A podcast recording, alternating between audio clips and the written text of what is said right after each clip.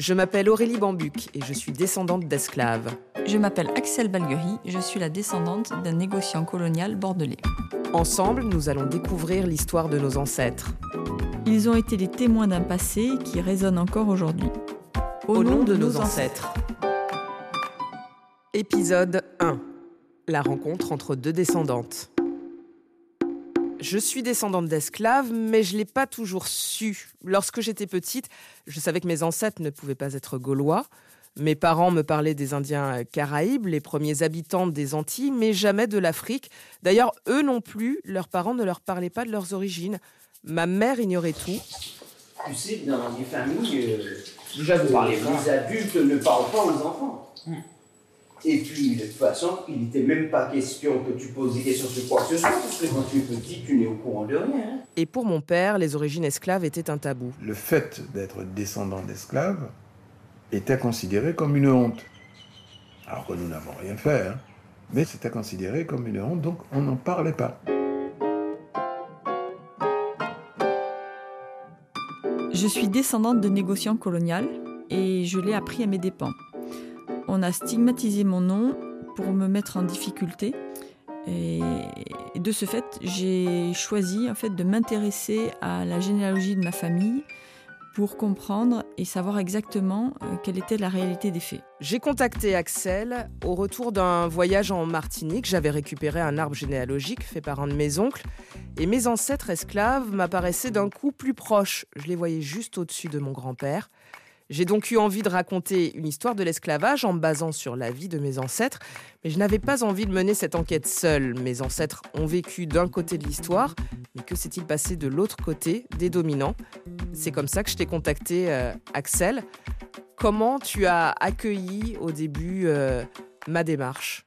Quand tu m'as contacté, j'étais un petit peu euh, sur la défensive. Je venais de participer à un mini-reportage, mais en réalité, tu m'as proposé un documentaire plus long. En acceptant, je crois que je voulais en savoir plus sur cette histoire, notre histoire à tous, car je suis persuadée que nous sommes tous descendants de personnes qui ont d'une manière ou d'une autre profité du système économique de l'époque. Et puis nous nous sommes rencontrés à Tresse, au domaine de Palot, ton héritage familial. C'est une grande bâtisse qui date du XVIIe siècle. Elle est bien marquée par le temps. D'ailleurs, tu t'es mise aux travaux pour la rénover. Et ce jour-là, tu étais en plein déménagement. Alors voilà la première maison. Oh, la, la maison originale. c'est bas de plafond Ah. On est en, en train de s'installer. euh, voilà. C'est un peu compliqué, mais. euh, Voilà. C'est vrai que c'est un bel espace. Oui. Du coup, super. Un tout petit peu de bazar. Oui, mais bon. Ça montre que c'est une maison qui vit, Oui. toujours. Ouais, ouais. C'est plus, un- c'est pas un musée, c'est une maison qui vit.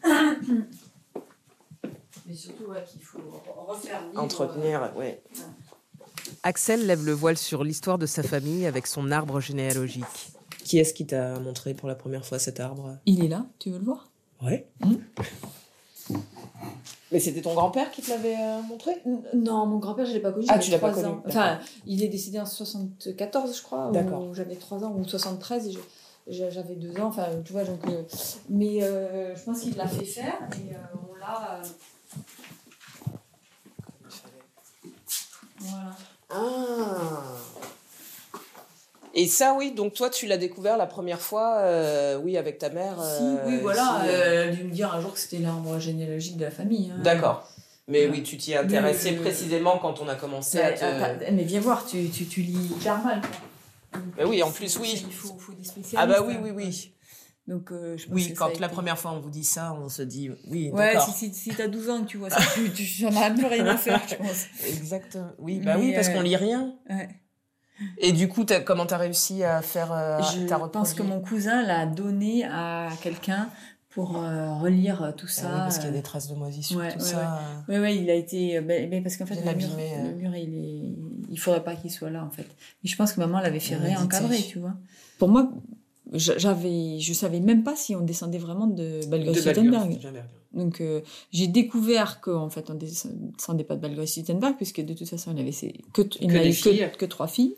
Mais en découvrant ce, cet arbre euh, Oui. mieux réalisé. Et- Et donc là, je me suis dit, il faut quand même que je sache quel est le vrai du faux dans cette histoire. Et euh, comme on avait cet arbre généalogique, euh, j'ai commencé à regarder et, et là j'ai compris beaucoup de choses. J'ai commencé à découvrir en fait. C'est pas que j'ai compris, j'ai découvert un certain nombre de choses et, c'est là où je me suis dit bah on peut pas continuer à accuser Balgoy Suttenberg euh, d'avoir fait la traite négrière puisque c'est faux. Et par contre, moi, ce que je trouve désolant, c'est qu'on ne met jamais en avant ce qu'il a fait. Il y a quand même très peu de gens. Je pense que si on parle de Balgoy Suttenberg, les gens vont parler de la traite négrière, ils vont pas parler du pont de pierre.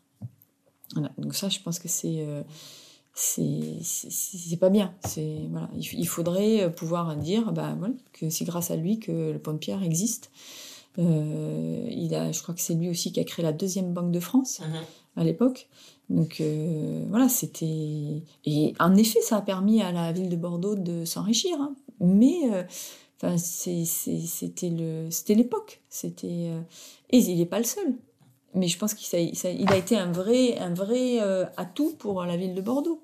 Voilà. Donc, euh... Et après, il y a un autre truc qui me, qui me sidère, moi, c'est que je n'arrive pas à comprendre pourquoi, quand on parle d'un nom de négrier à Bordeaux, c'est très souvent Balgris qui ressort. Et ça, j'arrive pas à comprendre ben pourquoi.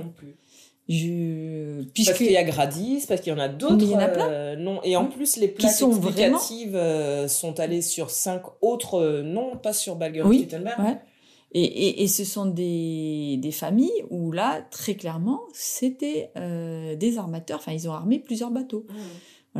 Et en plus, quand on parle à la Et qu'on a des traces en plus euh, et tout, alors que là. Et, y a- et, et on pourrait parler de Balguerie, mais dans ces cas-là, de Jean-Étienne, qui lui a réellement fait la, la traite. Ouais. Et on parle jamais de Jean-Étienne Balguerie. Jean-Étienne Balguerie a dirigé des navires négriers à partir de 1786, mais il n'est pas dans la branche d'Axel. Donc c'est quand même très étonnant. Euh, j'a- J'arrive pas à comprendre pourquoi c'est Balguerie Suttenberg qui ressort. Et si tu veux, on a le buste de Balguerie Suttenberg. On a le buste ici, et on a aussi un, un tableau, une peinture.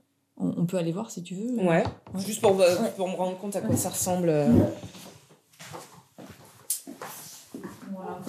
Donc ça aussi, c'est Pierre euh, Ouais. Balguerie. Ouais. C'est bouclette et roue flaquette, en fait. C'est- C'est sa marque de fabrique. Et tu vois, le- tu l'as aussi euh, là en gravé, en, tableau, il est aussi là-bas. Salut Zoé. Ça va? Ça va très bien. Zoé, la fille d'Axel, elle aussi a découvert l'héritage familial un peu brutalement.